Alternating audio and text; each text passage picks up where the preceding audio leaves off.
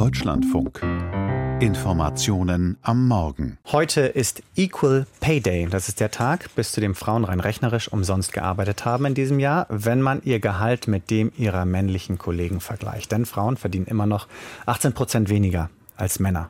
Und diese geschlechtsspezifische Lohnlücke wollen wir uns anschauen mit Eva Bahner aus der Wirtschaftsredaktion. Woher kommt diese Lohnlücke? Ja, also zum großen Teil sind die Gehaltsunterschiede dadurch zu erklären, dass Frauen sich Branchen und Berufe aussuchen, in denen generell weniger bezahlt wird.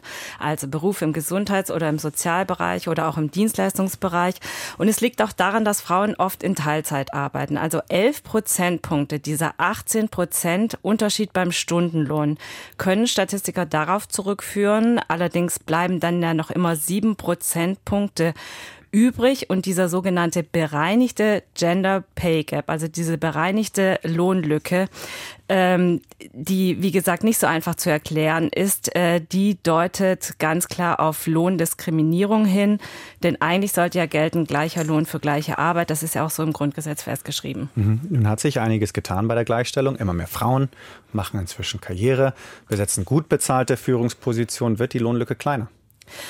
Also sie wird kleiner. Vor zehn Jahren war der Equal Pay Day noch Ende März, jetzt ist er Anfang März, aber diese Lohnlücke, die schließt sich ähm, einfach nur sehr langsam.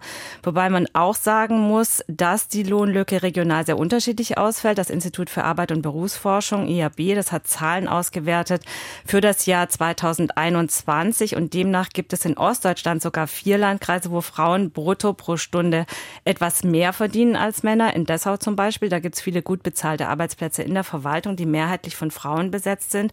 Am Bodensee hingegen, wo es viele äh, gut bezahlte Maschinenbaujobs gibt zum Beispiel, da steigt die Lohnlücke in einigen Landkreisen sogar auf knapp 40 Prozent. Generell ist die Lohnlücke in Westdeutschland um ein Vielfaches größer als in Ostdeutschland. Äh, das liegt auch daran, dass die Erwerbsunterbrechungen von westdeutschen Frauen, die eine Familie gründen, im Schnitt einfach länger dauern als im Osten und Berufspausen und damit weniger Berufs Berufserfahrung, die schwächen generell die Verhandlungsposition, wenn es um mehr Gehalt geht. Mhm. Und es hilft bei den Verhandlungen natürlich auch, wenn man weiß, was der Kollege verdient. Da hilft ja mittlerweile ein Gesetz.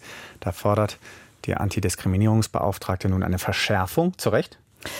Also seit 2017 genau gibt es das Entgelttransparenzgesetz, aber es gilt tatsächlich nur für Betriebe ab 200 Beschäftigten. Da kann man sich dann äh, tatsächlich erkundigen, was die männlichen Kollegen mit vergleichbaren Aufgaben im Mittel verdienen.